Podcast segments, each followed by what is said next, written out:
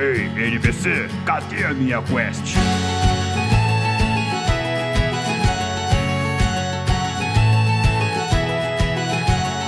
Saudações aventureiros! Sejam muito bem-vindos ao NPC Genérico, podcast onde você escuta sobre cultura geek e de quebra recebe XP por mergulhar na nostalgia da infância. Eu sou o Mario. It's me, Mario! Eu sou o Sandri. E aqui é o Kaique. E já fiquem avisados, aventureiros, porque no episódio de hoje teremos altas doses de nostalgia. Vamos voltar ao passado dos anos 90 e 2000 para relembrar tudo de bom e de melhor da nossa infância. Quem nos acompanha neste papo para lá de nostálgico é ele, a única pessoa que eu conheço que completou o álbum do Pokémon pedindo figurinha pelo correio, Igor Torquetti. E aí galera, aqui é o Igor e sim, eu, eu já completei o álbum de figurinha do Pokémon com a Panini, cara. Caralho, sério mesmo? Eu vou contar como que foi essa peripécia minha. Tô curioso já, desde já. É isso aí. Mas espere um pouco, senhor acumulador. Você sabia que pode ajudar o NPC genérico a crescer? Basta você nos seguir nas nossas redes sociais e também no seu agregador de podcast favorito. Nossas redes sociais e o nosso e-mail estão linkados na descrição desse episódio. Só assim você termina a quest, recebe XP, ou até quem sabe, consegue vender a sua coleção para uma loja de penhores. Isso aí! Agora, bora apreciar? Bora lá! Bora!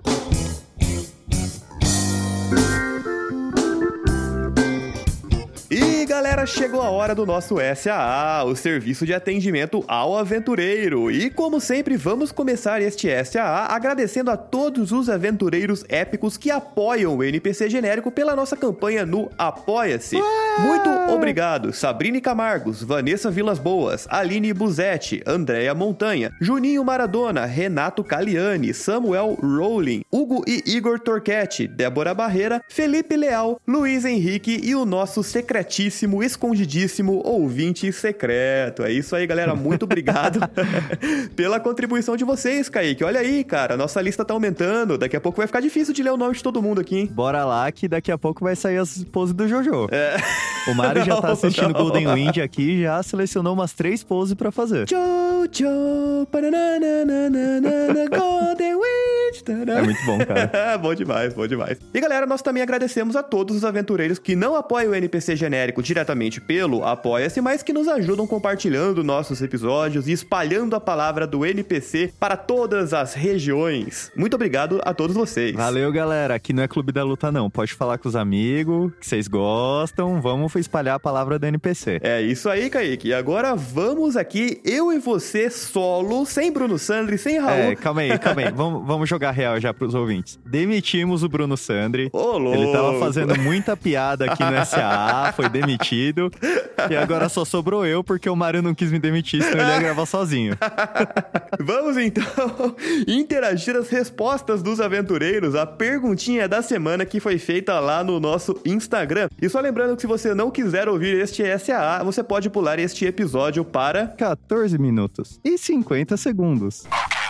E a perguntinha da semana foi: Qual o maior clichê dos animes? Começando com o primeiro grupo de respostas, na verdade, que falam sobre o poder da amizade. A Naes Barros falou que o poder da amizade e protagonista ganhar poderzinho novo quando tá perdendo, a gente hypa mesmo assim. A D Underline Alice respondeu o poder da amizade e o Ferreira Thales Oliveira respondeu um personagem fraco liberar uma forma apelona por causa da amizade. Cara, não tem jeito. Eu acho que o poder da amizade sempre vai ser um dos maiores clichês de anime, principalmente de shonen, cara. Pode ser que o anime não se apoie nessa muleta, mas pelo menos um pouquinho. Sempre eu, tem. eu tô cansado de amizade. Eu prefiro a versão do Vin Diesel. Família. Família. Ou então o poder da discórdia, né, cara? Por que não? Pode crer, pode crer. Esse negócio de amizade, de poliamor, é coisa do jovem. Porque o que, o que junta as pessoas de verdade é o poliódio. O adulto tira a força do poder do ódio de pagar boleto. Imagina um anime shonen onde o protagonista fica puto que ele tem que trabalhar pra pagar boleto, ele tira o poder da raiva. Exatamente. Imagina um anime onde tem um grupo de amigos, ok, começamos semi-clichê, mas já vou chegar lá. Um grupinho de amigos, e daí, por exemplo, o vilão fecha o protagonista no trânsito. O restante dos amigos dele nem sabe que o vilão existe, mas já odeia ele pelo poder do ódio, porque o ódio une. É isso aí, tô gostando dessa história aí, hein, cara. Eu assistiria, eu assistiria fácil. O outro grupo de respostas foi protagonistas que tiram o poder lá de Deus sabe onde, de onde não bate sol. A Sabrina Wicca respondeu: apanhar até quase morrer, tirar força sei lá da onde, levantar e derrotar o inimigo com poucos golpes. Já o Vinícius Vap respondeu: Poder oculto, um jeito de tirar uma solução do nada para uma situação impossível. Jojo! Se tem um anime que faz muito bem isso, é o Jojo, cara. Exatamente, principalmente durante a segunda parte, que é a parte do Joseph, né? A gente sabe que o. Joseph, ele é, ele é praticamente um perna longa dentro do, do anime, né, cara? Você nunca sabe o que ele vai fazer, ele sempre tira uma solução e ele tá sempre preparado, independente da situação. É, Ele é a mistura do Batman com perna longa, tá ligado? Porque ele Exatamente. sempre tá preparado e ele tem o poder caótico. Mas tirando o Jojo que faz isso de propósito, sim, você tem muitos animes onde o personagem, cara, tira força, sei lá de onde. O próprio Cavaleiros do Zodíaco, que a gente comentou muito. Dragon Ball. Dragon Ball, o protagonista tá destruído, tá quebrado, tá arregaçado e ainda assim ele consegue despertar uma força absurda e vencer o vilão. Sempre assim. O Bira Underline, D Underline, o Birajara, meu Deus, quanto underline nesse nome. a pessoa quieta e tímida tiraram um poder fodido do nada. Querendo ou não, mais um que tira o poder do cu, mas a pessoa tímida, quieta, que ninguém dá nada e do nada é a mais forte do time. E é interessante, né? Principalmente nesses animes onde você tem vários personagens, é sempre legal a gente ficar tentando adivinhar, né? Qual que vai ser o poder da, daqueles personagens que ainda não lutaram. E esses personagens que são meio quietinhos, meio misteriosos, eles levantam uma certa suspeita. Você fica pensando, esse cara, quando lutar, vai ser foda. Tá aí uma coisa que eu achei que Dragon Ball fez muito bem, por incrível que pareça. No torneio de poder, o Bills leva um, um maluco todo cagado, fracote lá. Sim. E ele vai falando, não, porque esse daqui é o guerreiro mais forte do nosso grupo. e daí o Vegeta e o Goku ficam mordidos, tá ligado? Caralho, como assim? Ele é o mais forte, pá, não Né? sei o quê. E daí o- toda luta que dá mostra ele tremendo, tremendo. Aí quando. Eu não lembro quem, mas alguém pergunta pro Bills e fala. Por que, que você trouxe ele? E daí? É só pra eles ficarem motivados. porque vai achar que tem alguém mais forte que eles. Não tem uma parte que o Goku fica querendo treinar com ele e ele fica se esquivando? Não tem um negócio assim? Cara, eu acho que tem. Eu, Tem. eu assisti há muito tempo. Eu não lembro exatamente. Eu só lembro que existe esse, essa zoeira desse clichê. Inclusive, antes da gente passar pra próxima resposta aqui, vamos agradecer Bira Deu Birajara, cara, que ele mandou recentemente um feedback falando que ele ouviu todos os nossos episódios, cara. Todos os 54 episódios, 55 contando que esse que tá saindo essa semana, que eu imagino que ele vai ouvir também. Então, um novo ouvinte aí está engajadíssimo com o nosso conteúdo, Bira. Muito obrigado pelo seu apoio. Valeu, Bira! Tamo junto. É isso. O Fábio.j.queiroz respondeu: velho tarado. Mano, isso me incomoda. Nossa, Puta cara, é chato, pariu. cara. Puta que pariu. Não só o velho tarado, que já é o clichê master, né? Mas é, é chato você ver ainda animes atuais com protagonistas jovens, personagens novos, como é o caso do Boku no Hero, ter que depender do Mineta pra ser o alívio cômico, sabe? Então, é chato, aí já cara. entramos também na resposta do Felipe Leal Zero: sexualizar personagens femininos e ou reduzi-las a personagem de alívio cômico ou romântico, como por exemplo a Sakura do Naruto e a Lucy do Fairy Tail. Concordo em relação a Sakura, porque realmente o papel dela foi muito reduzido a ser, tipo, a, a menina que sofre pelo Sasuke, sabe? Ela foi muito reduzida a isso. E quando ela não tava sendo Sasuke, forçaram ela a forçar um romance com o Naruto, que foi a coisa mais Sim. uncanny do Naruto inteiro. Exatamente, cara. E assim, era uma protagonista que tinha muito potencial pra crescer, assim como vários personagens do Naruto tinham potencial pra crescer, mas no final foi pouco aproveitada e não chegou nem perto de alcançar o poder do Sasuke do Naruto, né? Então, infelizmente, uma personagem no final aí descartada. Fazendo uma comparação, eu não me incomodo, por exemplo, com personagens tipo a Tsunade. Tipo, ah, a Tsunade tem um puta de um corpão? Tem. Mas isso não é o foco de Naruto, sabe? O Naruto, em pouquíssimos momentos, dão atenção pra isso, de fato, tirando o caso do Jiraiya, que, né, que é o típico velho tarado que enche o saco. Mas a Tsunade em si, ela é uma mulher forte, ela é poderosa, ela, ela é muito mais do que só aquele atributo físico, e normalmente ela não é colocada em, em posição de ser ridicularizada por conta disso agora. E como diria o Adrireu em sua resposta, mulher peituda. Exatamente. Agora, a Lucy do Fairy Tail, e assim como outras personagens do Fairy Tail, me incomodava um pouco, porque o roteiro tava direto colocando elas em situações constrangedoras onde elas tinham que ficar perdendo a roupa, ou até quando elas estão lutando, elas têm que ficar perdendo a roupa, ou caindo em posições constrangedoras o tempo inteiro pra gerar esse ash, né, essa erotização do, do shonen. Que é o que me incomoda, sinceramente. Foi uma das razões pela qual eu parei de ver Fairy Tail. Cara, Bleach faz muito isso com a Inoue e com a Matsumoto. Sim. É sério, me incomoda demais toda a relação da Matsumoto com o Hitsugaya, que toda hora ela vindo abraçando, enfiando ele no meio dos peitos dela só pra, tipo, olha, hahaha, este, engraçado. O Sandri não está aqui, senão ele faria um, um textão, né, pra falar sobre a Nami do, do One Piece. Eu não sei muito pra comentar. Nossa, nem me fala da Nami. Cara, de verdade. Você pega um desenho dela do começo e um desenho dela mais atual. Ah, isso eu vi. Ridículo, assim, o traço, cara. Os traços aumentaram muito, né, digamos assim. O Renato Underline Caliani respondeu: idosos que se transformam no The Rock. Ah, isso, eu- isso eu gosto, cara. Isso eu gosto. Esse, pra mim, é um dos melhores clichês que tem de anime são os velhos bombados. Isso é legal. Entra um pouquinho no clichê que o Bira falou, né? Que é a pessoa quieta, tímida, que tira um poder Sim. fugido do nada. Que querendo ou não, os idosos são, tirando os velho tarado, né? são mostrados como mais quietinho, mais sábios, não sei Frágeis. o quê, frágeis. Aí do nada, pá! Porradeiro. Quando você descobre que o mestre ancião do Cavaleiro do Zodíaco, na verdade, é o Cavaleiro de Ouro de Libra, e aí ele é, na verdade, um casulo, e você tem um Cavaleiro poderoso. Ou quando o mestre Kami fica bombado e, e luta soltando aquele Kamehameha muito louco. Ou o velhinho do Bleach. ou o, o novo aí do Jujutsu Kaisen, que luta com uma guitarra e tira o amplificador do cu, segundo o Sandri, né? É, eu acho que é um clichê, assim, que eu particularmente não canso de ver, sabe? Toda vez que alguém fala, tira um amplificador do cu, lembra a feira da fruta. Batman, da onde você tirou esse escudo? Do cu, Robin. Esse engraçadinho. Lógico que foi do cu.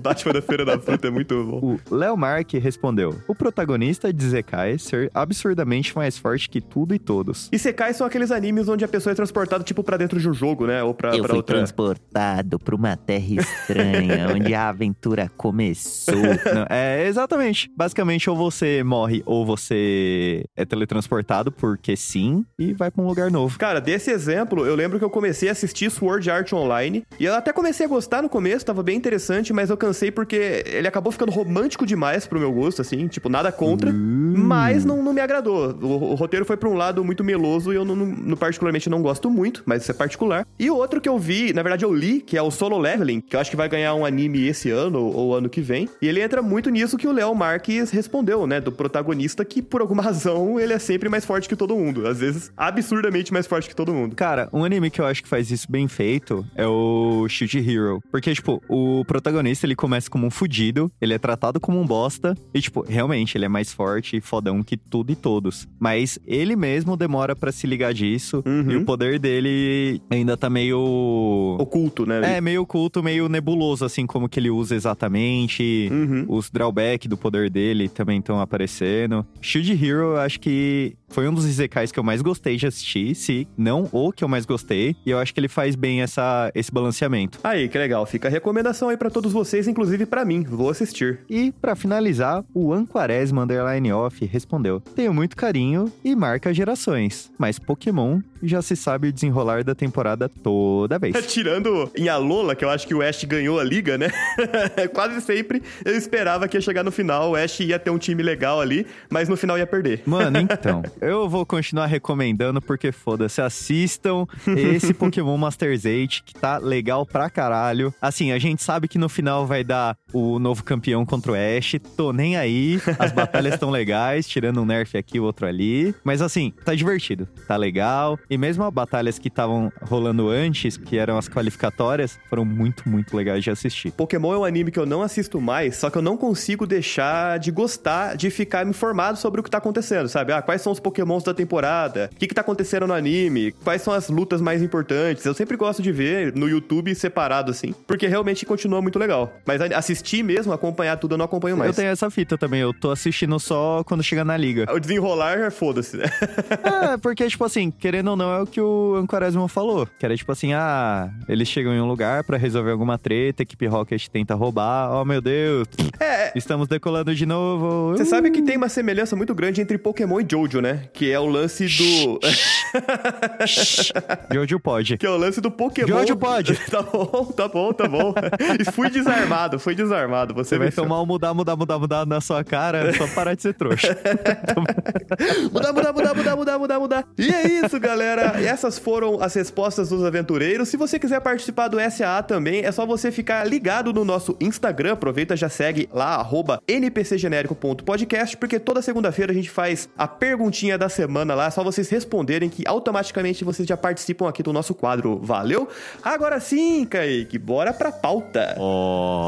Bora lá. Pel, pel, pel, pum, pel. NPC genérico. Here we go!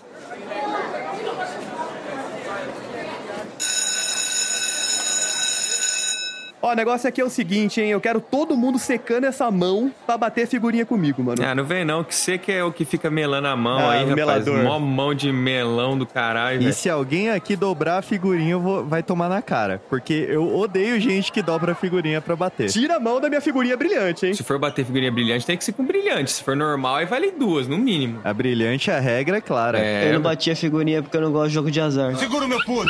Segura o meu pulo! Como assim jogo de azar? Sandro, você vira essa boca pra lá, mano. é, bater figurinha e briga de galo tá um pro outro, mesma coisa, cara. É um jeito mais sutil de fazer rinha de criança. Não, não, é mind games, cara. Vocês não estão ligados. Bater figurinha é mind games. Não, não. É rinha de criança. Não é, você tinha que ter os atributos físicos, você tinha que ter uma mão ali num tamanho legal ali pra você bater figurinha melhor, já começava por aí. Mas tinha toda a questão da técnica, você virava sua Mário, mão 45 graus assim. Você tá falando um monte de coisa que eu tô realmente imaginando, tipo, Pokémon com criança sendo lutando, tá ligado? É tipo, é isso. Mário, se você trocar figurinha por cara do amiguinho, tudo que você falou vira MMA infantil. Não, cara, que isso. Isso é poker infantil, porque tem mind games envolvido. Não é só a skill de bater figurinha, angular a mão do jeito certo, bater pro lado E certo. é, geralmente, quando você era mais novo, os caras mais velhos sabiam bater melhor figurinha. Então você nunca queria bater figurinha com os caras mais velhos, porque eles rapelavam, já era, velho. Primeiro que a mão deles era maior, né? Com certeza. E aí fazer aquela conchinha, sabe? É. Aquela conchinha pra pegar ar, A assim. famosa É, tinha toda uma técnica. Mas é mó sacanagem isso daí que o maluco que tem mão suada sempre saia na frente. Sempre cara. saía na frente. Por isso que eu falava, tem que enxugar a mão pra bater Não, figurinha comigo, não, cara. não. Não tinha outra. Tem que enxugar, a é, mão, não, é a é regra. verdade. E detalhe, eu falo do mind games porque depende de como você encara seu adversário,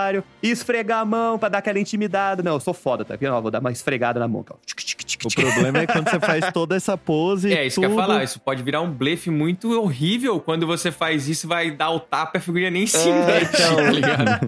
Na minha escola não funcionava isso daí, mano. Você fazia todo aquele mind game pra nada, né, Sandro? No final das contas, mano, a piada prevalece. cara. Mas sabe o que eu acho foda? Alguns desses joguinhos, alguns desses bagulho, eles tinham um joguinho por trás, assim, que era relativamente divertido. Os cardzinhos de Pokémon tinha uma mecânica de super trunfo, tinha o Sim. pedra, papel, tesoura, não sei o que, que você podia jogar. Mas não, foda-se. Bora ralar o negócio. Bora ralar a figurinha, né, cara? Até ela sumir a ilustração. Eu Sim, realmente cara. acho que foi alguém, um mastermind por trás, falando, mano, a gente não pode fazer essas crianças se bater de verdade.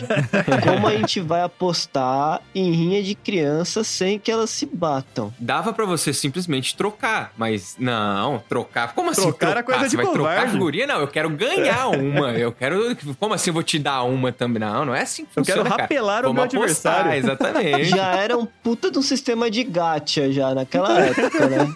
Aí o brasileiro foi lá e adicionou o sistema de... é Quase um jogo do bicho, versão criança. Cara, vocês falaram aí dos sistemas alternativos pra se jogar as figurinhas, e é indispensável a gente comentar sobre os colecionáveis da Elma Chips. O quanto que isso não marcou a nossa geração. O Kaique Com falou certeza. dos cards de Pokémon que vinham com esse esquema de super trunfo. A coleção chegou no Brasil em 99, cara. Eu era viciado nessa porra. Viciado. Era muito bonitinha as cartinhas, mano. Elas eram feitas de um plástico muito bem feito, assim, e, as ilustrações com os negócios, assim, ataque, def... era muito bonito. Era ataque, defesa, velocidade e tinha mais alguma merda. Você lembra que quando o Pokémon era de dois tipos, a carta ficava de duas cores? Tipo, o Poison era umas bolinhas Sim. roxas e o Grass era as graminhas, e tipo, o Bulbasauro ficava com metade da carta roxa e metade verde. E vieram logo após a febre que foi o, o álbum, né, velho? Foi logo depois, já, já lançou eles. Eu acho que eles vieram quase que juntos aí, cara. O álbum da Panini, né? Naquela época o- a Panini já tinha monopólio, já... É, Já. devia ter, senão tava começando. Tá aí uma amargura que eu tenho da minha infância. Eu nunca ter tido esse álbum do Pokémon. Vou tocar uma música pra você no menor violino do mundo. Até um tempo atrás eu ainda tinha ele, mas ele tava já assim, sem capa, já todo zoado. Porque, mano, depois que eu completei ele, eu guardei muito tempo, né, velho? Porque assim, a- o sistema é assim: depois que você completa uma parte, você pode pedir as que estão faltando pra Panini, ela te manda as certas. Porque se você for tentar, sem usar a Panini, completar o álbum, você vai, sei lá, dar quase um carro pra Panini tentando tirar as figurinhas, entendeu? Cara, mas a ideia é essa mesmo. A ideia é essa, mas a Panini já te dava esse life hack aí pra simplificar um pouco a sua vida, né? Era justo, de certa forma, né? E ficava muito mais barato você pedir essas cartas que tava faltando, entendeu? Era muito mais barato, que você pagava, tipo, sei lá, na época, um real cada uma. Esse álbum, eu, eu tenho certeza que ele deve ter sido um dos maiores infernos da vida da minha mãe, cara. Porque o que eu pedi desse álbum não tá escrito. Puta que pariu, cara. Como que Pokémon foi uma lavagem cerebral nas nossas vidas, cara? Tudo que tinha Pokémon a gente queria. Não, não tinha jeito. Eu acho engraçado o Mario falando foi. Né? É, foi. A Pokémon Company acabou de cagar dois Pokémon Moto na nossa cara. e eu sou otário e ainda quero jogar essa merda. Acima de mim só seus e o pneu da frente. Já falei, já, mano. Agora a prioridade é Pokémon e família. É isso, mano. Me chama de Valentino Rossi, velho. Esse Velozes e Furiosos aí tá estranho, cara. Cara, Pokémon, depois ainda que lançou o Gol, puta que pariu, velho. Sim, Não, o Gol é um culto. Eu falo, falo. é um culto. E já chamou o Bebeto aqui no podcast. É um Não tem culto. como. Teve todos os tipos de coisas, tipo, galera emagrecendo, galera conhecendo o mundo, galera fazendo qualquer tipo de coisa só por causa do Pokémon GO, tá ligado? O senhorzinho saindo pra jogar Pokémon GO, mano. Cara, Pokémon chegou aqui no Brasil e o servidor começou em 2016, 2017, né? A gente já, já era adulto, mas imagina se essa tecnologia já estivesse disponível quando a gente tava lá na infância viciado nessa porra. Não, acabou, E acabou. minha mãe tinha me perdido na rua. Eu teria sido sequestrado 20 vezes. Minha mãe certeza. tinha me perdido na rua, certeza. Gente, sabe o que eu achei aqui no Mercado Livre? Álbum de figurinhas Pokémon faltando 30 figurinhas por 40 reais. Faltando. Caralho. Tá, porra, faltando 30, você nunca vai completar essa merda. Não, aí, não, vai sim, pede pra Panini. Maluco, o, o cara colou as figurinhas aqui com a bunda dele, tá tudo fora de esquadro. Nossa. Que nervoso! Mas, pô, mano, isso aí deve ter no mínimo 20 anos. Você quer o quê, mano? Qual foi o colecionável preferido de vocês da Elma Chips? O que vocês mais lembram com carinho, assim? Eu lembro dos Tazos da. Mano, tinha um Tazo dos Lo- Looney Tunes? Eu tô louco. Tinha. Eles iam tinha. antes do Pokémon aqui, cara. Eu tô acompanhando aqui o site da Elma Chips, .blogspot, que tem todas as coleções. As cartinhas que a gente comentou do Pokémon vieram em 99 e esses do Tiny Toons é de 97. Inclusive, esses Tazos tinham duas coisas que eram muito legais. Eles tinham, tipo, um- uns dentinhos pra Eu você encaixar um no outro. E atacar. E eles tinham um dentão que era pra você lançar, velho. Era muito eh, foda, Você jogava um frisbee de Tazo. Eu lembro que mais pra frente tinha uma, uma arminha de lançar Tazo, que a galera colocava no braço. Cansei de atirar na minha irmã, cara. Minha mãe adorava. Cusão. Minha mãe Tinha adorava. esses com os dentes, né? E- mas antes desses tinha os normais, né? Que eram os com as, com as ilustrações, tinha uns que era brilhante, e aqueles Sim, que você sim. virava de lado e eles trocavam de, figu de figura. Mano, era um GIF num Tazo, velho. Olha aí, é o GIF em versão real life. Uma NFT que se mexe.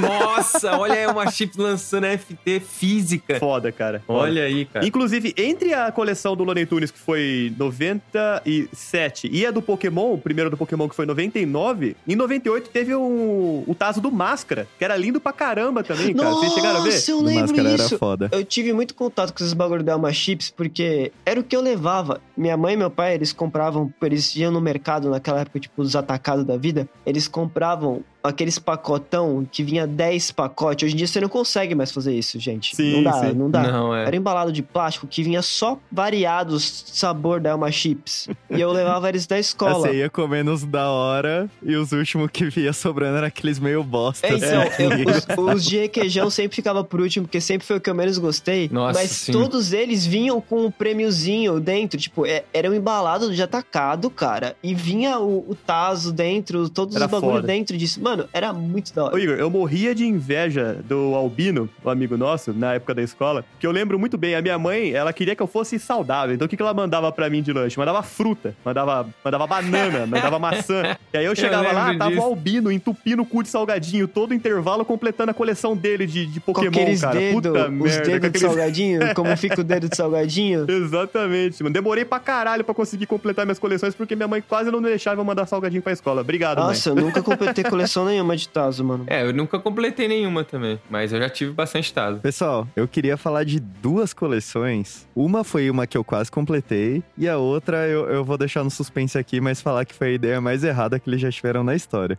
A primeira, que foi a que eu quase completei, foi em 2002, os Tazos do Cartoon Network na Copa do Mundo. Nossa, eu lembro isso era muito bom também. Nossa, por que que pararam de fazer essas coisas, Eu, cara? eu me pergunto a mesma coisa, cara. Eu me pergunto a mesma coisa. Porque eu sei por quê. 10 reais um pacote de Doritos, cara. Ai.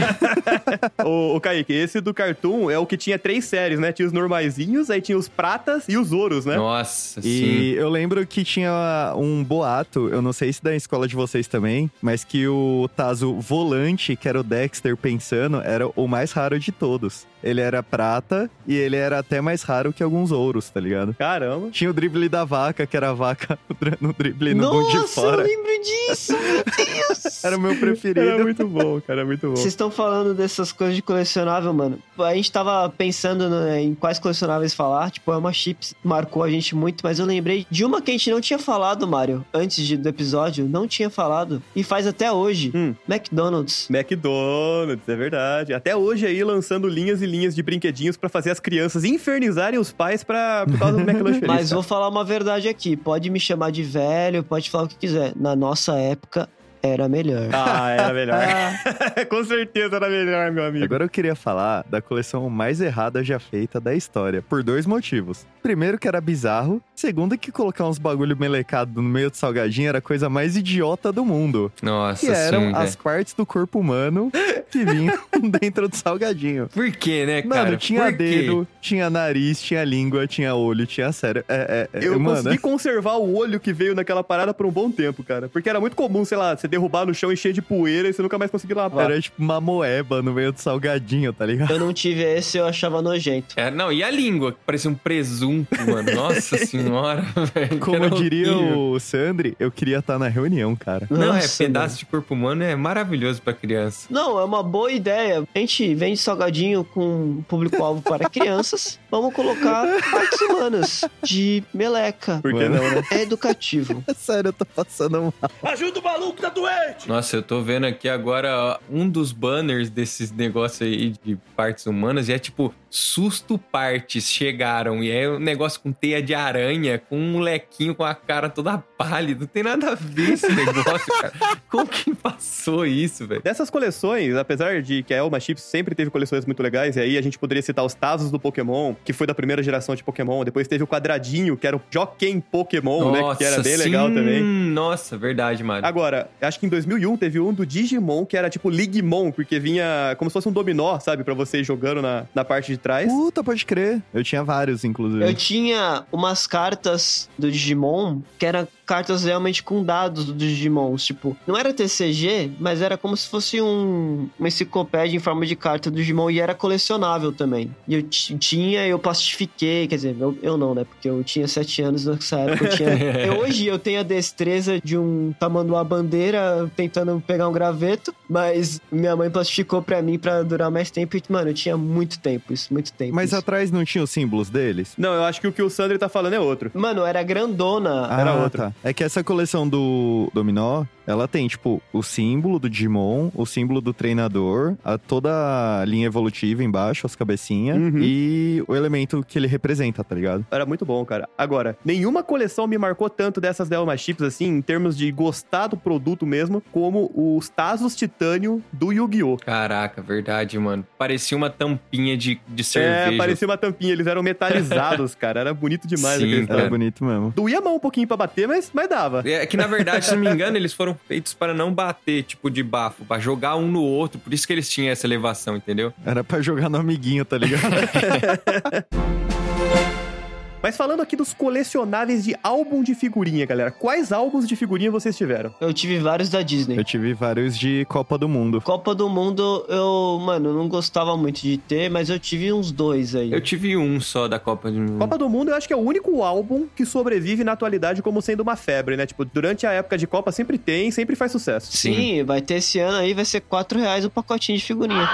É, aí tem que usar o hack da Panini mesmo. Não, Não, agora, agora já era. Agora a crise chegou pra todo mundo mesmo. Ó, dos álbuns que eu tive, que eu lembro que me marcaram muito, além desses de futebol, que, né, que eu acho que toda criança em alguma fase da vida teve, o do Pokémon foi icônico, mas eu lembro muito do álbum de figurinha do Cavaleiro do Zodíaco e do Dragon Ball Z, cara. Eu acho que o Dragon Ball eu tive, mas eu não lembro tanto dele, não. Eu lembro mais do Pokémon mesmo. O de Cavaleiro você teve, Igor, que a gente comprou junto, mano. Ah, não, a Caralho. gente teve mesmo, é verdade. Vai lembrar sim! O do Cavaleiros a gente teve, nem eu nem você completamos. Pra falar a verdade, eu acho que eu nunca completei um álbum de figurinha na vida, cara. Eu só completei com o hack também, Eu mas. Completei já.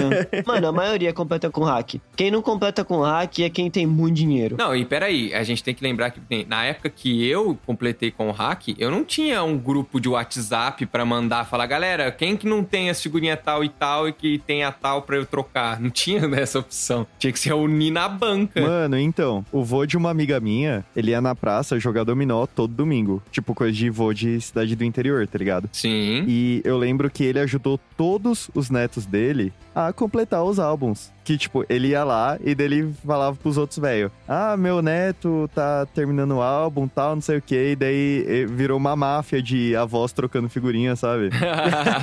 Ele levava a figurinha dos netos e ficava trocando a O figurinha. maluco ia jo- jogar dominó, trocar figurinha. Caraca, Panini, você chegou longe demais. Chegou, cara, chegou. Pelo menos deu uma, um trabalho pro senhorzinho, né, mano? É. Acabei de lembrar mais um que a gente não tinha falado ainda, que é proibido atualmente nos Estados Unidos, porque é nocivo para as crianças. Kinder Ovo. Não, de boa. Todo posto você pode comprar um Frozen de 2 litros que tem 500% do açúcar do dia em cada gole, mas o problema é o chocolate. O Kinder Ovo que é o problema, não é aqueles pote de Nutella de 10 quilos, não. É o problema é o Kinder Ovo. Literalmente, eles vendem arma em qualquer lugar. Mas o Kinder Ovo está matando as crianças. E eles não vendem um fodendo Kinder Ovo, cara. Que inclusive a gente só comprava por causa do brinquedo também, cara. Puta Sim. merda. E a gente ficava puto da cara quando via o quebra-cabeça. Eu não sei vocês, mas eu sempre tava cagando pro Eu ia quebra-cabeça. ficar meio fudido das ideias. Ah, não, eu quero uma resposta sincera aqui. Todo mundo que tá aqui. Eu tô com uma caneta na mão e tô batendo a caneta enquanto eu falo. O Mario vai ficar puto comigo. Vocês realmente gostavam do chocolate do Kinder Ovo? Porque eu não gostava. Gostava, eu gosto cara. muito. Nossa, eu achava muito bom, velho. Eu gostava do chocolate, claro que eu ficava no hype pelo brinquedo, mas o chocolate era bom sim. Eu vou te falar que eu nunca gostei tanto do brinquedo, eu gostava mais de chocolate, cara. Aí, ó. Que Nani. Nani! Aquele chocolate ao leite deles é diferente, velho. Era diferente mesmo. Era uma casquinha assim, nossa, era muito gostoso. Minha mãe roubou todos os meus brinquedos Sacanagem. pra usar de material de contagem na escola pra dar aula. É, foi útil, tá vendo? Outros colecionáveis que muita gente usava como acessório pra colocar em cima das coisas, pra fazer contagem das paradas, eram os gelocos da Coca-Cola, cara. Nossa, Nossa, não. Aí vamos começar nos colecionáveis da Coca-Cola, que também é outra empresa que já fez bastante coisa nesse quesito. Nossa, assim, é, né? é gelocos, cabeçudinhos, jogadores cabeçudinhos da Copa. Todo mundo teve aquele amigo na infância que era chamado de mini crack, porque ele era É o mini baixinho e crack. cabeçudo. Sim, com certeza. Eu sou contra a gente entrar nesse ponto. aí. Eu acho vacilo. Você era o mini craque do seu grupo, Kaique? Tomar no cu. Ó, ó a terapia, como vai? Ceboso.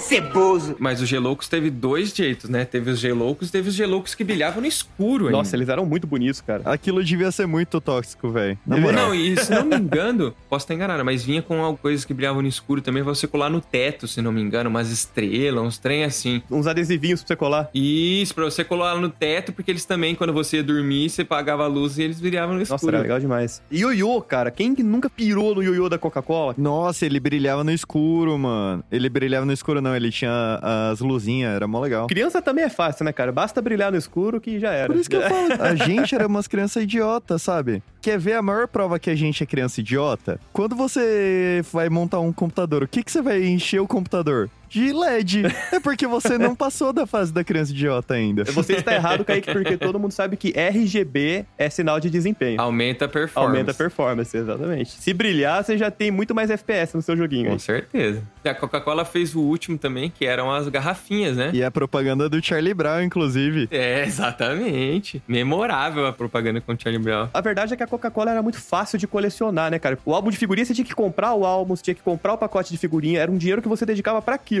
A Coca-Cola não, mano. Naturalmente, na sua casa tinha Coca-Cola. Era só você pagar pra ter diabetes que você terminava a coleção. Exatamente. E, e refrigerante, mano, naquela época lá, toda casa tinha Coca-Cola, não tinha como. Então você só tinha que ir guardando a parada e trocar. Era muito mais fácil. E é um negócio que seus pais também gostavam, né? Então eles iam comprar Coca-Cola também Sim. e ia acabar vindo junto. Com Eu certeza. lembrei de uma coleção aleatória pra caralho. Sabe qual que a gente não citou ainda? A coleção das mini bolas de futebol do Omo. Nossa, do Ronaldinho Gaúcho. Do Ronaldinho Gaúcho, exatamente. Não lembrava mais dessas bolas, mas realmente teve mesmo. Eu lembro que eu ainda fazia aula de futebol numa escolinha nessa época, e aí todo mundo era fã do Ronaldinho Gaúcho por causa dessas O bolas. maluco é brabo mesmo. O maluco Sim, é brabo, né? mano. Toda mãe queria trocar um negócio do homem pra pegar uma bola pro filho, velho. Agora, outra surpresa grata, porque tava associada a refrigerante, e eu volto a falar de Pokémon aqui, porque Pokémon e coleção, né, estão casados, não tem como. Até rima, né? Até rima. Cara, os Pokémons que vinham nas Pokébolas do Guaraná Antártica. Ah, o caçulinha, porra. Eu tenho até hoje vários. E eles marcaram tanto que vinham já com o preço, né? Que é, a gente fica até triste hoje de ver o preço que era na época e ver hoje o preço que tá, né? Sim, exatamente. Eles vinham escrito o preço na própria, na própria embalagem, não tinha como mudar aí. Eu não sei por que o cara da gráfica não mudou até hoje, né? É verdade. E a gente tá no tema Pokémon, mano, e uma coisa que o Pokémon realmente fez parte da minha infância pra caralho. E eu lembro que eu tinha o Game Boy Advance, que não tinha luz. Ele não tinha luz interna igual o SP. O meu era o Advance gordinho. E eu lembro que quando eu ia pra, pra Itanhaém, daqui da da Praia Grande, pra casa da minha avó, e a gente ia de noite, eu ia jogando ele, tipo, no escuro, e toda vez que passava uma luz eu jogava um pouco e apagava, apagava mano, porque eu era muito Caraca. viciado. Chegava em Itanhaém com o olho trançando, tá ligado? Essa sensaçãozinha de querer jogar Pokémon o tempo todo me dá uma sensação de nostalgia fudida de criança, sabe? Eu tinha uns 8, 9 anos de idade, eu era muito pequeno e jogava Pokémon intensamente já. Cara, a minha história com Pokémon é nostálgica também, porque o Game Boy, quando lançou, era caro pra caralho, né? Tipo, era, não era todo mundo que conseguia ter o Game Boy naquela época lá. E eu pedia também bastante pros meus pais e o Game Boy eles não me davam de jeito nenhum, cara. Aí um determinado dia eu cheguei em casa, né? Inocente que eu era, meus pais me deram de presente o minigame. Nossa, que tristeza. Pedi o Game Boy e recebi o minigame, que é aquele que vem, sei lá, 202 jogos, só que é tudo variação de Tetris. De 8-bit, né? Não, e a primeira pergunta que eu fiz pra minha mãe, quando eu pus a mão naquilo, foi: Nossa, mãe, será que tem Pokémon? Ela me deu aquele sorrisinho. Ela me deu aquele sorrisinho do tipo: Vai, filho, procura no meio desses 202 jogos que uma hora você acha aí. É, Certeza. vai procurando aí. Pior que hoje em dia, mano, não funciona mais isso. Eu não ia conseguir engabelar minha irmã desse jeito que seus pais te engabelaram, mano. Ó, vamos ser sinceros. A gente foi uma geração de criança burra. Não, com certeza. Em relação à tecnologia, a gente era idiota. E por isso que nossos pais, eles conseguiam engambelar a gente. Hoje em dia, o a gente compra na volta já não funciona mais. É, exatamente. A molecada hoje tá esperta, pô. Tem como não. Quem não tem mais comprar na volta, mano, não tem mais ida pra comprar na volta. Eu só fui ter meu primeiro contato com Pokémon, aí eu o Igor já entra nessa história também, né? Morávamos muito perto na nossa infância lá em Lins. E o meu primeiro contato com Pokémon foi indo na casa dele quando ele descobriu o primeiro emulador de Game Boy, cara. Aí o negócio ficou louco, porque eu queria dormir na casa dele todo dia pra madrugar jogando essa porra, cara. Toda sala de ensino fundamental da nossa época tinha um disquete rolando, passando vírus e emulador de Game Boy. Tinha, cara. Sim. com Não, e era muito bom esse emulador. Ele até hoje é o mesmo emulador, se você for querer Sim. jogar. É o GBA, né? É, primeiro era só o GB, na verdade, não tinha o Advanced. É. E verdade. calma, porque depois do GV Advanced você conseguia aumentar a velocidade. Quando a gente jogou, não tinha a- É. o sistema de você apertar a barra de espaço e voando igual um foguete. Cara, isso é bom e ruim, vamos ser sinceros. Tem umas, umas coisinhas que são muito chatas que o vezes 6 mil de velocidade ajuda. É. Agora é ruim, porque quando você vai jogar o jogo novo, tem coisa que ainda é chata, que você quer passar rápido. Não dá. Pois é. Sim, eu tô falando de todos os diálogos de Ultra Sun e Moon. Meu. Mano, esses dias eu vi pra vender na AliExpress os Game Boy Color colorido, aqueles, aquelas capinhas transparentes Nossa, pra vender. Cara, da hora, hein? Se eu fosse rico, eu teria uma coleção de todos os portáteis da Nintendo. A Nintendo era foda, cara. Em relação... Ainda é, né? Em relação ao portátil, eles dominam demais. Cara, eu tenho pulado muito pro lado da Nintendo, que agora que eu tô jogando muito no celular, acabou que eu peguei esse hábito agora de jogar com algo mais móvel, assim, não ter que ficar parado no lugar. Eu tenho uma confissão pra fazer aqui. Pode ser que sim ou não, eu e o Sandri, a gente tenha passado esse último mês muito viciado viciado em uma run de Pokémon. E pode ser que sim ou não eu tenha comprado a versão paga do emulador só pra conseguir carregar Ah, meu save, não, porque o save normal travou. o vício não deixa a pessoa, não importa a idade, cara. Não importa. Vício é vício. Galera, partindo para a próxima mania da infância aqui, que eu tenho quase certeza que todos nós participamos, porque senão não seríamos tão fã de videogame como somos hoje, eu tenho certeza, que é... Colecionar Pokémon. Não, caralho. Stop it. Get some help. A época das locadoras de videogame e das lan houses, cara. Não peguei locadora de videogame e Lan House já durou pouco tempo comigo que eu falei, mano, eu tenho computador em casa. Boyzinho. Mano, meu pai e minha mãe são nerd, cara. Tá vendo? A, a pessoa teve todas as facilidades da vida. Pois é. Eu tinha que aguentar cheiro de cheetos e nerd suado. É opções sua, Kaique, porque era o seu círculo de amizades que era assim. Não Ah. é? Chamou de nerd ceboso. Não, ah. peraí, ô Sandri, eu tô falando de antes da faculdade, não depois que eu te conheci. ah, não, não vem não. Não, mas sério mesmo, tinha duas coisas que me marcavam na época das lan house, dos corujões, que era alguém berrando, mata o camper filha da puta, e o cheiro de, Dori de Cheetos, O velho. cheiro de salgadinho era foda, né, cara? Porque a- as lan house era tipo uma balada, sabe? Que era fechado Era. o ambiente, sem janela, parecia um cativeiro. Exato. O fato Exatamente. da Lan House ser tão assim era uma das razões pela qual meus pais tinham tanto receio de eu ir em Lan House. Eles achavam que eu ia entrar numa Lan House e ia sair de lá viciado em drogas, entendeu? Faz sentido, vai, Mari. Que droga você iria usar numa Lan House? Cheetos. Não, o problema das lan houses no Corujão, por exemplo, era os assaltos mesmo, né? A gente conhece uma lan house que essa lan house fazia Corujão direto e volta e meia parava uma moto lá e falava, então galera, Vamos, vamos passando vai o passando celular a aí. chave. Na época se jogava muito Dota e aí a galera falava que era o Balanar, porque ele vinha de noite e levava tudo da galera. Aí os caras ouviam o barulho de moto. Ó o Balanar! É, ó o Balanar, o Balanar chegou, o Balanar chegando. Olha o gank.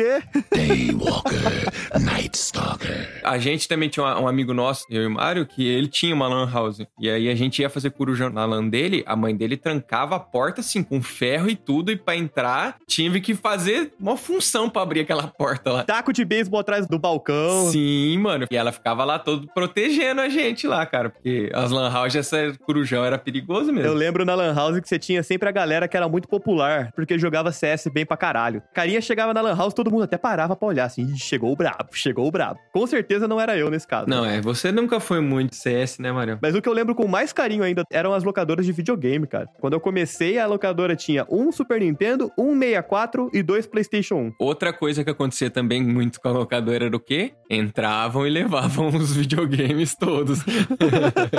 e a gente chegava lá, os videogames, eles tinham um suporte de metal parafusado num negócio de madeira, que era pra não conseguir levar, cara. Era complicado naquela época. E fora que nessa locadora que a gente ia, a gente ainda tinha que lidar com o seu Vicente, né, cara? Que era o dono do lugar. Nossa, e ele era muito mal-humorado, você lembra? Porque ele parecia que não queria mais aquele emprego, ele, ele mas já ele tava queria o muito dinheiro, cansado, entendeu? cara. Ele já tava muito cansado. Nossa, a gente chegava pra pegar os jogos e não tinha nem como você perguntar se esse jogo é bom, porque ele não ia te responder. Você tinha que, você tinha que apontar e falar, eu quero jogar esse. Ou então você, ele falava, escolhe aí um jogo que eu vou colocar e pare de me encher o E saco. você ainda pedia pra trocar e eu te olhava torto, né? Tinha esse Sim, detalhe. nossa, era bom você demorar pra escolher o jogo, porque se você escolheu e deu dois minutos você quer trocar, ia ficar muito A maior cara bravo. de bunda, má vontade do mundo encarnada numa pessoa só. Abraço, seu Vicente. Tá vivo, será? Do jeito que vocês estão falando dele aí? Ele pode muito bem ser o ouvinte secreto do MPC Genérico. É verdade, o apoiador secreto, seu Plot Vicente. twist, né, cara? E o pior de tudo, ele ficava assim mal-humorado, mas a gente pagava por hora. É. Ou seja, o mínimo que ele podia fazer era trocar. A gente tá pagando pra jogar pelo menos uma horinha. E ele, não, mano, você vai trocar. Porque assim, pegou um jogo, joga uma hora aí, não troca, não. É, ele ficava puto. Você fala, ah, mas isso aí durou pouco tempo. Não, a gente pegou o quê? Play 1, Play 2, Play 3 quase. Quase Play foi? 3, quase Play Foi 3. uma geração grande ainda que ele trabalhou. Sim. Mano, vocês têm noção que ele tem motivo de ser mal-humorado? Olha o tanto de tempo que ele trabalhou com um adolescente que joga videogame. Sim. Vocês têm noção que devia ser insuportável? Vocês não podiam ser ruins? Não, e fora isso, roubavam ele direto ainda. Ele devia ser. Nossa, ele devia odiar muito. Tanto que não deu o quê? Da geração do PlayStation 3, eu acho que o negócio dele já mudou pra outra coisa. Virou loja de roupa ali, ele falou: foda-se, vou vender essa merda aqui. Com toda razão. Eu vi que esses tempos tinha umas cidades que o aluguel de jogo tava voltando. Acho que Curitiba. Olha aí. Só que era um aluguel de jogo diferente. Eles entregavam na tua casa o jogo e depois buscavam. Então, mas o legal desse, por exemplo, essa de videogame era tá todo mundo alma e corpo ali presente jogando. Era o social, né? Exatamente, não era só jogar. O ambiente online acabou com o social social. E o cheiro de Cheetos, né? E o Que cheiro de Cheetos. Cheetos não tem no ambiente online. Uma coisa que me lembra muito da minha infância são os programas de desenho da TV da década de 90, cara. TV Colosso, Disney Cruz. Nossa, Disney Cruz. Disney Cruz peguei pesado. TV Globinho, a Fátima Bernardes assumiu aí, ela é a culpada pelo assassinato da TV Globinho. Assassina da TV Globinho. Não só ela, como também a proibição de propaganda de brinquedos na TV aberta também, não Que pode mais absurdo, ter. que absurdo. Que absurdo, malditos psicólogos que descobriram esse hack na E humanidade. engraçado, cara. O limiar dos programas de auditório pra criança e os que não era pra criança era um negócio muito bizarro, porque você podia ver, sei lá, a Eliana cantando o tema de Pokémon num programa de auditório e ao mesmo tempo você tinha duas loiras super gostosonas seminuas com camisetas brancas tomando banho, porque elas ficavam numas cabines assim de, de vidro, tipo com chuveiro em cima delas e esfregando as tetas no vidro, cara. E isso era pra criança. Ai, os anos 90. Anos 90. Saudades. Cara, de verdade, esse povo tem as moral de falar que essa geração é depravada. A culpa É, é, deles, exatamente, seus filhos da puta. A culpa é de vocês. Cara, os programas dos anos 90 eram muito insanos. Era tipo nudez quase explícita. Cara, não sei se chegava no explícito, mas era, era quase nudez explícita 4 horas da tarde, O cara. que que eles esperavam da gente, sendo que, tipo, na boquinha da garrafa foi um hit musical. Depois de nove meses, você vê o resultado. Era essa a, a letra do El Chan. Nossa, cara. é. Não, e todo mundo reclama das letras de hoje em dia, mas falando, mano, de lá pra cá foi um pulo. Nossa pulo. senhora. E, mano, banheira do Gugu, velho. Banheiro do Gugu é impossível, né, cara? É. 4 horas da tarde, 5 horas da tarde, duas mulheres de fio dental se ensaboando na frente da câmera. Banheiro do Gugu Porra. foi, foi um. Um marco. Foi a mesma reunião que falaram assim: não, vamos vender também parte de corpo pra criança. Acho que foi a mesma reunião, se pá. Foi mais ou menos na mesma época ali. Certeza, cara. Vocês trouxeram imagens perturbadoras na minha cabeça e não foi da banheira do Gugu que eu lembrei, cara. Foi da capa de um álbum de música do Gilberto Barros. Ah, não. Não! Meu Deus. Meu Deus. A capa é ele deitado, segurando a mão de uma criança, com a criança com a mão por baixo da camiseta dele, assim. E o nome do título do álbum é Me Faz um Carinho. Ah, não. Eu juro pra vocês, cara, sem, sem zoeira. Gilberto Barros mandou essa, cara, nos anos 90. Não recomendo procurar.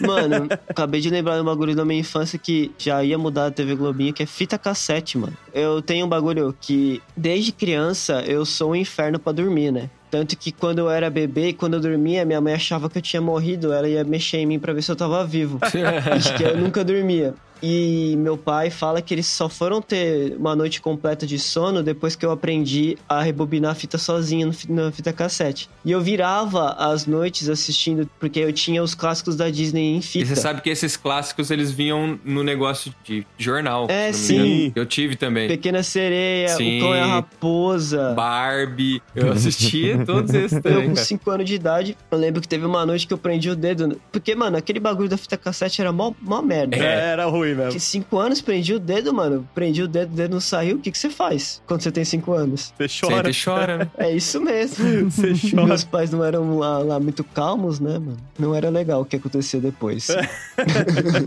Você falou de fita cassete, a nostalgia até doeu aqui, cara, porque realmente, fita cassete a gente não só assistia filmes, como a gente gravava programas, né? Era muito comum aí na nossa fase de infância barra adolescente aí, a gente perder programas de desenho, tipo TV Globinho, Bom Dia e Companhia, porque tinha escola. E aí, normalmente, a gente deixava gravando esses programas na fita cassete pra assistir depois quando a gente chegava E em casa. ai da sua mãe se não gravasse. É verdade, ficava bravo ainda. Eu lembro que eu era apaixonado por um filme que o Kaique, por sinal, não gosta, que chama Em Busca do Vale Encantado. Nossa, o Littlefoot, o Littlefoot! Isso. Inclusive, eu queria dizer que o Brasil perdeu a Copa por causa do Sandri. Ai, ai, lá vem. Oh, shit. Here we go again. Lá em 2014, quando teve a Copa do Brasil, saiu uma trend do Facebook de prometo uma coisa idiota pra Brasil ganhar em 2018. Aí quando foi em 2018, aliás, quando eu postei isso, eu falei alguma coisa pop piercing, não sei o quê. E daí o Sandro falou: "Não, você vai tatuar o Littlefoot". Nossa. Aí meio que assim, virou uma boa galera, assim, aceitando isso, falando, não, você vai tatuar o Littlefoot. Então sim, a culpa é do Sandri, porque eu nunca vou tatuar o Littlefoot na minha vida. Aquele dinossauro mereceu morrer. Não, vai se fuder, Kaique. Quem não gosta do Littlefoot, nem, nem a gente hoje em dia. All we had to do was follow the damn train, CJ. Mas então, eu pedia tanto pro meu pai e pra minha mãe pra eles alugarem essa fita na locadora, que por sinal o nome da locadora era Tucano. Eu lembro até hoje. Meu pai teve um dia que falou, mano, vai passar essa porra na sessão da tarde. Colocou a fita e deixou gravando, mano, pra eu, eu não parar de pedir pra eles alugarem, velho. Puta que pariu. Eu velho. acho que sem zoeira eu lembro o nome de todos eles. Era Littlefoot, Saura, Petrúcio. Petrúcio e Patassaura. Era o chato que voa, o chato pescoçudo, o chato gordinho. É, era esse. Sabe outra coisa que eu lembro muito na infância, mas é mais na parte do paladar? Traquina, sabor limão e sabor morango. Nossa. Pariu, era bom demais. A humanidade começou a dar errado quando o Traquinas parou de fazer esses sabores, cara. Se vocês ficarem doentes hoje em dia, pesado, doença pesada, é por causa dessa merda. Vocês estão ligados, né? Muito pelo contrário, meu querido Bruno Sandri. Se eu tenho resistência a todas essas merdas que tem hoje em dia, é porque eu me alimentei disso. É, exato. Obrigado, Traquinas, sabor de limão. Inclusive, Coca-Cola com traquinas de morango era incrivelmente gostoso. Tudo com Traquinas era bom, cara. Traquina de morango que era rosa, né? Que hoje em dia tem a com recheio de morango. Mas não, Uhum. aquela não. Aquela era rosa inteira rosa. Rosa, João. Teve uma época que a Traquinas meteu ali a bolacha integral, aí também. Nossa, é verdade. Mano, eu tô comendo traquinas, cara. Da onde vocês acharam uma criança ia querer comer bolacha integral? A fita é que é pros seus pais se sentirem menos pior por estar te dando lixo pra comer, tá ligado? Sei lá, velho. E antes que alguém me venha reclamar porque eu, eu falei lixo pra comer, eu amo traquinas. Nossa, eu amo também. Eu comeria todo dia se eu pudesse. Inclusive, por favor, voltem o sabor limão e o sabor morango, cara. Eu nunca pedi Não, nada por pra vocês. favor. Assim, eu, eu vou falar um negócio que o Sandro vai me xingar, mas faça uma traquinas de whey pra eu conseguir colocar na minha dieta, por favor. Ai, Kaique. Você é a vergonha da profissão. não, mano, você não comeria? Tá bom, vai, eu comeria. Aí, cuzão.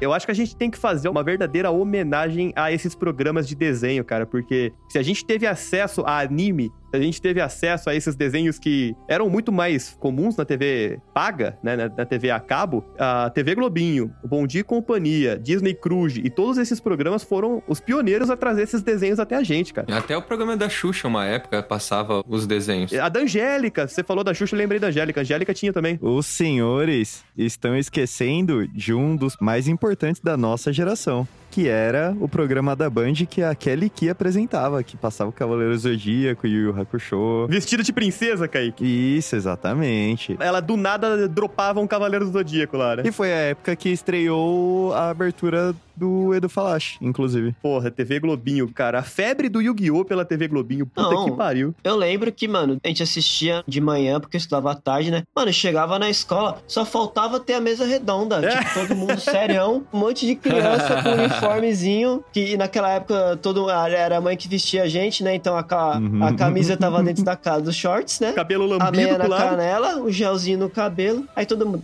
Então! aí veio bater o papo, né? Do, do treinamento do Gohan com o Goten. A verdadeira mesa redonda, se o Yugi era melhor que o Kaiba, se tal monstro era mais forte que tal monstro. Eu lembro que eu e o Igor, a gente simulava a- as lutas do Yu-Gi-Oh! sem carta nem nada. A gente tava Sim. um do lado A do gente outro. fazia as próprias cartas. É, né? e ficava imaginando, ah, eu jogo Tigre Guerreiro, ah, eu contra-ataco com o Boi Guerreiro, ah, eu uso Raio Jack, ah, eu uso não sei o quê. A gente ficava inventando as lutas. Mano, vamos ser sinceros. O Yu-Gi-Oh! era dedo no cu e gritaria. É, total. Era. Porque o próprio desenho não tinha muita regra, né, cara? Era meu monstro é mais forte que o seu e se vira aí. O desenho era, tipo, era mais focado na, no enredo e na, na história do que no jogo em si, que tinha que ser justo. Meu monstro te ataca. Mas seu monstro tem menos ataque. Não, mas o meu monstro é de grama e a gente tá na floresta. Então meu monstro ganha É. ponto. Mano, Ah, você me atacou, mas essa carta que eu tirei por último é a carta armadilha, que ela anula o efeito que só o seu monstro tem. Era meio que isso. Tanto que as primeiras dos baralhos de Yu-Gi-Oh! que eu fui ter de verdade, eu só jogava assim, cara. Pra mim era assim que se jogava, não sabia de outro jeito de jogar. Sim. Sacrifício era meu ovo. E assim, nunca foi muito regulado mesmo, porque teve uma época até que você foi no cinema e ganhava umas cartas roubadas pra caramba ainda, que tinha uns efeitos super fodas. Era as cartas promocionais, velho. Do filme do Yu-Gi-Oh! Era o dragão branco de olhos azuis especial e o mago negro do caos. Eu lembro certinho. Ainda que nem se você for ver, por exemplo, o Magic, ele tem a, ah, só tal época de carta que pode jogar. Agora o Yu-Gi-Oh! foda-se, né? Não tem época de carta nenhuma. Qualquer carta que for do Yu-Gi-Oh! você pô, não, é do Yu-Gi-Oh! É. Aqui, ó, monstro. Apareceu no anime? Apareceu, Tá beleza. válido, então é tá válido, valendo. tá valendo. É válido, é, Mas, exatamente. assim, se tem uma coisa do anime que não me desce até hoje é Gigante de Pedra, ataque! Destrua a lua! A lua! Aí do nada, todos os monstros peixes do cara morrem sem, sem água. Aí a gente vai voltar no, no, no episódio anterior, né? Que eu assisti recentemente de vocês, que é animes que tiraram soluções da bunda. Referência dos clichês de shonen. Por favor, nada tirado da bunda, entendeu? É tudo premeditado.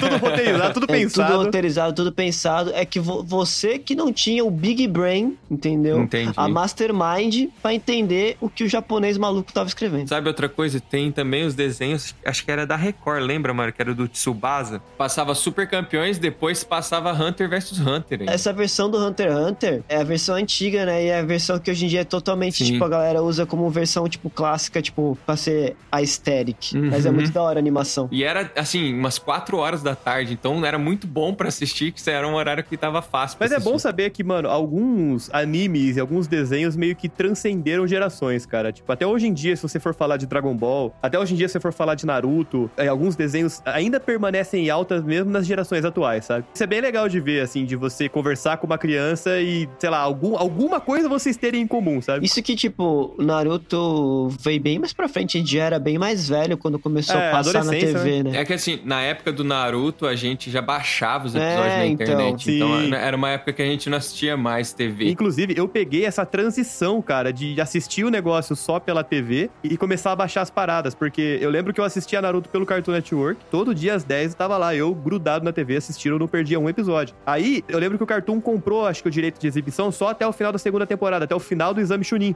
Aí, quando o Exame Chunin acaba, ele volta pro começo. Eu fiquei puto, eu Nossa fiquei puto senhora. pra caralho, cara, que tipo, cadê o resto do, de- de- do meu desenho? E aí foi que o amigo nosso me apresentou ao maravilhoso mundo do download, cara. E nessa Aí- época aí era acabou. bem precário o download, não era É. igual hoje. Nossa, era difícil. Os anime em RMVB, né, mano? É RMVB, Sim. é RMVB. Não dava nem pra ver no DVD, mano. E era lindo, mesmo assim, foda-se. Às vezes ficava até quadriculado de tão ruim que É, era a é imagem, verdade. por causa do texto em cima, mas foda-se, tava lindo, Cara- tava conseguindo assistir e ver a E eu história. lembro que tinha nota da galera que tava traduzindo. Tipo, Sim. tem um episódio do One Piece que basicamente fazem um navio novo e eles colocam um balanço no navio. O maluco que editou e colocou as legendas, mano, toda vez que aparecia o balanço, ele colocava uma setinha, tipo, no balanço, falando, "Eu não acredito que tem um balanço no navio. Eu não acredito. Cara, eu falei do Cartoon Network, eu não sei como foi a vida de vocês, assim, em relação à, à televisão paga, né? A TV a cabo. Quando eu era criança, era um serviço muito caro, né? E eu ficava babando pelos canais da TV paga, cara. Eu babava no Cartoon Network, na, na época era Fox Kids, que eram dois canais, assim, maravilhosos de desenho. Eu passava 24 horas por dia de desenho. E eu ficava babando nisso, mas eu não tinha em casa. E eu lembro que quando eu viajava com os meus pais, a gente saía de Lins e ia pra outra cidade e a gente ficava em hotel. A minha felicidade era descobrir que na TV tinha TV por assinatura. Eu não queria sair do quarto, cara. Se tinha TV por assinatura, eu ficava no quarto e meus pais ficavam putos pra caralho porque o vício era muito, muito grande. Vocês tiveram alguma relação com TV a cabo? Nunca tiveram? Já tiveram? Eu tinha. Eu tinha DirecTV. A DirecTV era do Silvio Santos, né? Eu tô doido? Não, era. Não sei. Eu só lembro de assistir na casa do Mário, que era só ele que tinha. É igual a internet, cara. Internet, você lembra quando começou a chegar os serviços de internet a cabo? Uhum. Que parou de ser discado? Internet tinha um mega, mas aquilo lá já era uma revolução absurda. Nossa senhora, cara. Pra você baixar a música, então, cara. Sharear, Zemuri. Hoje em dia, nem eu uso o YouTube Music, mas tem o Spotify, tem o Deezer, tem essas coisas. Então, hoje em dia, ninguém mais baixa a música. Mas, tipo, eu, hoje em dia, pra escutar no carro, eu ainda coloco no pendrive. Era o mesmo processo, de ter que baixar antigamente no Forshared e jogar num CD e colocar lá remix. E você ter que colocar os gêneros, porque não adianta você colocar as músicas, porque cabia muita música, né? Então você tinha que colocar mais ou menos o que, que tava no CD ali. Aí depois tinha aquelas pastas cheias de CD com um monte de coisa escrita que você tinha que decifrar depois. Nossa você Senhora. chegava na. Tipo, qual será que é o que tem aquela música que eu quero? Era muito complicado, cara. As facilidades de hoje em dia realmente são absurdas quando a gente compara com antigamente, cara. Fora os microsystem que dava pra colocar mais de um CD. Isso era tecnologia. hein? era- Nossa senhora. Era bruto. microsystem apertava um botão, vinha os três CDs girando ainda. Girando, assim, ó, os três. Nossa, era muito bonito. Vamos ser sinceros. Quando a gente para pensar nisso, dá vontade de dar na cara de quem falou, eu preferia antigamente. Mano, vai tomar no cu. É, realmente. Era difícil. Não, não tem como, eu prefiro facilidade. A gente fala com muito carinho porque marcou nossa infância, mas hoje em dia é muito melhor, não tem nem comparação. Nem ferrando. Hoje em dia, se o cara falar assim que eu preciso colocar um CD de, pra ouvir a música, eu falo, ah, deixa quieto. então, Não, mano. não, escuta aqui no meu Spotify, foda-se. Sem sacanagem, eu nem tenho mais entrada de CD na minha casa. Tá Não tem também, N- mano. Nenhum dos meus PC, nem o meu carro. A evolução foi o quê? Foi aqueles pendrive MP3, né? Aquilo foi a revolução musical. Caralho, aqueles pendrives, mano, aqueles pendrive pequenininho de bolso, né? Sim, exatamente. Que só tinha dois ou um botão, que era play, pause e segura ele apertado que fazia outra coisa. ele era igualzinho um pendrive. Você arrancava a tampinha e colocava no computador, enfiava as músicas lá dentro. O meu era. cabia quatro músicas, cara. Exatamente quatro músicas. e eu tinha quatro músicas do Rhapsody of Fire que eu ficava ouvindo incessantemente, cara. Incessantemente. Cabia quatro músicas do episódio, né? Que é uma sinfonia, praticamente. É verdade. Aí você também tá complicando a Mas situação, era pesado, né, mano. Era pesado, não cabia muita coisa, não. Depois a evolução da música em nostalgia, assim, foi quando dava, começou a passar da música pelo Bluetooth. É, verdade. Que aí, nossa, dava pra passar a música pelo Bluetooth, era tipo, cara, me passa essa música aí. Levava o quê? 10 anos pra passar, É. mas passava. Não, levava uns 10 minutos até você encontrar o amiguinho, parear o celular, enviar a música. E aí você tinha que ficar olhando a porcentagem subindo. Nossa, demorava pra caramba passar uma música, cara. Aquela época, pra você ter noção, olha como que a gente colava com a tecnologia já. Tinha uma- uns celulares na época que dava pra você criar o bloco de notas e compartilhar esse bloco de notas dentro do celular com o Bluetooth perto. E aí quem tinha o Bluetooth perto podia baixar o bloco de notas. E a gente colava desse jeito, cara. Cara, alguém aqui já conseguiu passar alguma coisa por, eu- por infravermelho? Já, eu já. Porque tá aí uma tecnologia que pra mim nunca funcionou. Não, cara, pra mim também não. Nunca vi funcionar direito essa porra, mano. E vou te falar como que funcionou. Na época, quem fez funcionar foi meu irmão. Ele cursou engenharia e naquela época tinha aquelas HP, parece um computador com tanto botão que tem aquela calculadora. E elas só passavam arquivos via infravermelho. Você tinha que colocar uma na frente da outra, Nossa. assim, e aí ele ficava Então, enviando. você percebe que pra fazer funcionar um bagulho que tinha em todos os celulares da época, você tem que ter um diploma de engenharia? Sim, é, exatamente. Não, Porra, mano. assim, explicar isso pra alguém com 60 anos mais naquela época era inviável, totalmente. Não tinha, não tinha como, não tinha como. Eu lembro quando eu fui tentar ensinar meu avô a mexer na internet, cara. Caralho, foram momentos difíceis. Até hoje ainda é difícil você ensinar o pessoal mais velho a mexer com, por exemplo, hoje em dia Pix, você falar pro cara que fazer um Pix, nossa, é um, um parto. Mano, tem professor da minha escola que tem medo de ter Pix. É, então. Ele fala que é mais um jeito do banco de controlar, tá ligado? E controle, se for pra facilitar a minha vida, amigo. Porra, eu não quero pagar a taxa do TED, sabe? Não, tô tranquilo, controla aí. Não, tem muita coisa de que antigamente era difícil, mas é mais glamourizado do que difícil. Ah, antigamente era melhor. Era melhor o caramba que era Exatamente. melhor. Você acha que se fosse melhor, a galera não ia ter voltado a fazer igual antigamente? É. Mas óbvio que não voltou porque era pior. pô. Inclusive, banco, se você quiser controlar minha vida, entra na fila aí, porque do tanto de contrato de licença de jogo que eu já assinei sem ler, cara, fi, minha alma já era de todo mundo já. Cara, entra aí no Google ADS Settings. Você vai ver todas as informações que o Google tem sobre você, como idade, Como que é? ADS Settings, de settings. É, eu, eu prefiro ficar tudo. na ignorância, Igor. É, exatamente. Não, mentira, eu tô Google- procurando aqui, tô Google- procurando aqui. Você nunca viu aqueles, aqueles memes do Google chega com um, biscoito falando assim, ô, parabéns, é seu aniversário. Aí ele fala assim, nossa, como você sabe, Google? Ele fala, eu tenho você. É, e é literalmente isso, ele tem você. Maluco, ele me conhece mesmo. O meu tá errado aqui, velho. Duas coisas aqui em seguida: programas de TV de auditório e programas de fofoca. Velho. Bravo, hein? Ele me conhece. Quem acertou em cheio foi Estado Civil, solteiro. Dá pra você ver tudo aí, que ele, que ele direciona os anúncios pra você através dessas, dessas informações que tem aí. Mas que nem, eu não falo Esperanto. Ele tá achando que eu falo Esperanto, que é uma língua aqui perdida. Você ouve músicas em Esperanto? Não. O meu, por exemplo, é desativado, porque quanto mais eu conseguir fazer os robôs não saber sobre mim, melhor. Mas é óbvio que não vai dar, né? Mas a gente tenta. Você tem celular? Eu tenho. Se você tiver celular, acabou. Já era, já era. É, ele escuta tudo que você fala, filho, não tem jeito não. E também fica calmo que antes das máquinas fazer alguma coisa, a gente vai estar morto. Tá de boa. Ou a gente vira meio máquina e derrota as máquinas. Quem sabe? Cara, imagina que da hora você se transformar num cyborg. Ia ser legal. Então, e imagina se for esse só o único caminho pra derrotar as máquinas, virar um pouco delas pra gente conseguir lutar de igual pra igual. Pô, da hora, hein, mano?